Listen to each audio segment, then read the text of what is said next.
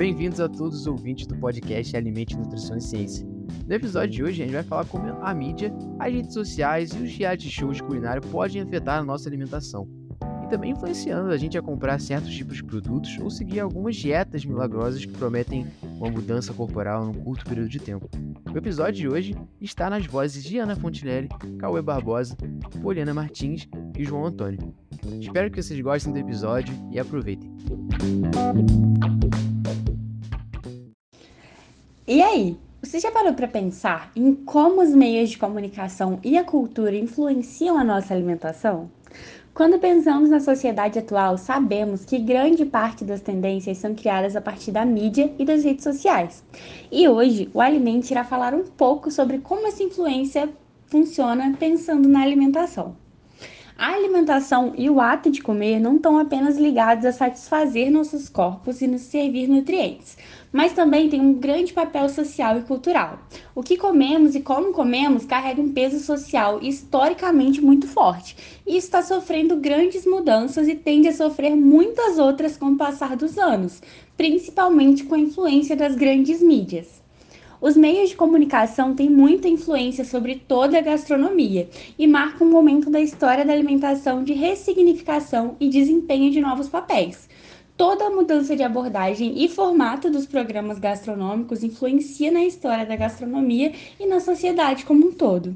Os reality shows culinários tendem a construir um espetáculo gastronômico, visando trazer aspectos da realidade junto a uma competição com capital como incentivo. Os pratos dos realities são apresentados como um espetáculo, cada um a fim de trazer uma emoção estética diferente. Um artigo denominado Gastronomia Midiática, Reality Shows e a Estetização da Comida na TV, escrito pelas autoras Renata Rezende e Eleonora Leite, aponta que em 2016 existiam um total de 124 programas culinários na TV, onde 70 desses programas eram do gênero de reality shows culinários. As análises dos programas demonstram que em reality shows de gastronomia, a comida e suas formas de preparo não são o principal foco. Esse tipo de programa se importa muito mais com a emoção da competitividade e das provas, aliadas ao pavor da eliminação, onde todos os esforços são a fim de não ser eliminados, passar pela prova e conseguir o prêmio. Segundo Lipovetsky, no texto A Felicidade Paradoxal, ensaio sobre a sociedade do hiperconsumo, publicado em 2010, a gastronomia configura-se também como forma moda, em que as refeições se tornam um total divertimento, com destaque para as combinações inesperadas, o design e o estilo, transformando-se em um mundo de imagens. O mesmo, por sua vez, insere a gastronomia na lógica da estética do consumo, sendo usada como um produto estético, capaz de construir e melhorar a autoimagem. E muito mais do que ensinar a cozinhar, os programas de gastronomia pertencem à lógica do entretenimento que propaga a produção estética. Esses programas trazem a exaltação pelo gourmet, que visa como objetivo transformar a comida em produto, criar nichos de mercado, transformar telespectadores em clientes e promover os patrocinadores.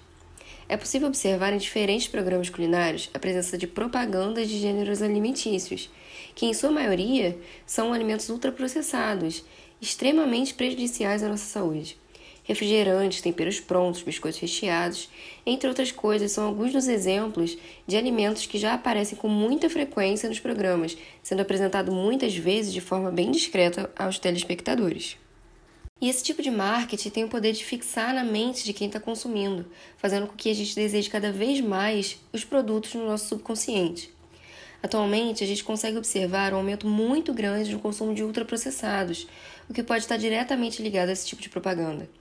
O Guia Alimentar da População Brasileira, publicado em 2014, fala sobre a diminuição do consumo desse tipo de alimento e estimula o consumo de alimentos com o menor processamento possível, preferencialmente os produtos in natura, como frutas, legumes e verduras. Mas não é somente os programas de TV e gastronomia que influenciam na nossa alimentação. As redes sociais, por exemplo, configuram também um impacto muito grande na ressignificação da história alimentar. E sobre esse impacto que as redes sociais causam, essas postagens são criadas todos os dias e passadas por diversos influenciadores para seus milhares de seguidores, oferecendo sempre resultados milagrosos. Sabe aquela busca pelo corpo perfeito, inspirada pela modelo famosa e sua forma secreta?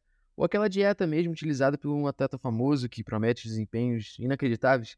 Tudo isso tem o poder de mudar a forma como a gente enxerga a nossa alimentação, muitas vezes vendo os alimentos somente como números, nutrientes ou calorias. Importante a gente ter uma noção de que cada corpo, organismo, pessoa é único e a gente tem que respeitar essas nossas individualidades. Essas postagens de antes e depois de dietas milagrosas acabam criando uma ideia de que se a gente seguir esses passos, a gente vai obter os mesmos resultados, o que na verdade não acontece. Você não precisa, por exemplo, seguir uma dieta cetogênica que a famosa segue, ou comprar os suplementos utilizados por esse atleta com um corpo impecável, ou também deixar de comer pão francês, por exemplo. E essa alienação pode muitas vezes se tornar fruto de desenvolvimento de alguma doença para essa pessoa, seja ela nutricional ou mental. Daí vem a importância de seguir profissionais com embasamento científico em suas redes, uma vez que são eles que estão preocupados realmente em trazer algum conteúdo com qualidade e veracidade. Sempre fique atento a esses influenciadores que usam as redes sociais apenas para divulgar conteúdo associado à venda de produtos. E lembre-se sempre de consultar um nutricionista, porque ele é o profissional que realmente vai te dar as melhores orientações a fim de alcançar os seus objetivos e também se manter saudável. Mas agora eu quero saber, você já pensou em quantos programas de TV ou redes sociais influenciaram na sua alimentação?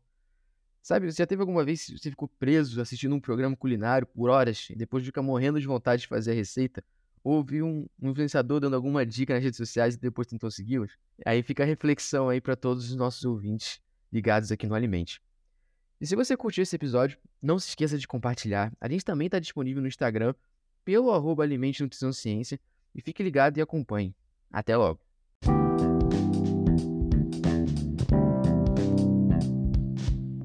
Espero que todos tenham gostado do nosso episódio dessa semana. As artes desse episódio foram feitas pela Ana Fontinelli, o roteiro foi feito pelo Calmar Barbosa e revisado também pela professora Aline Guiar e pelo professor Renato Nunes. O nosso projeto conta com o apoio da Pró-Reitoria de Extensão da Universidade Federal de Fluminense e da Universidade Federal de Juiz de Fora. Não se esquece também de seguir a gente no Spotify e avaliar a gente por lá, porque isso ajuda bastante aqui no Alimente. Muito obrigado a todos e fiquem bem.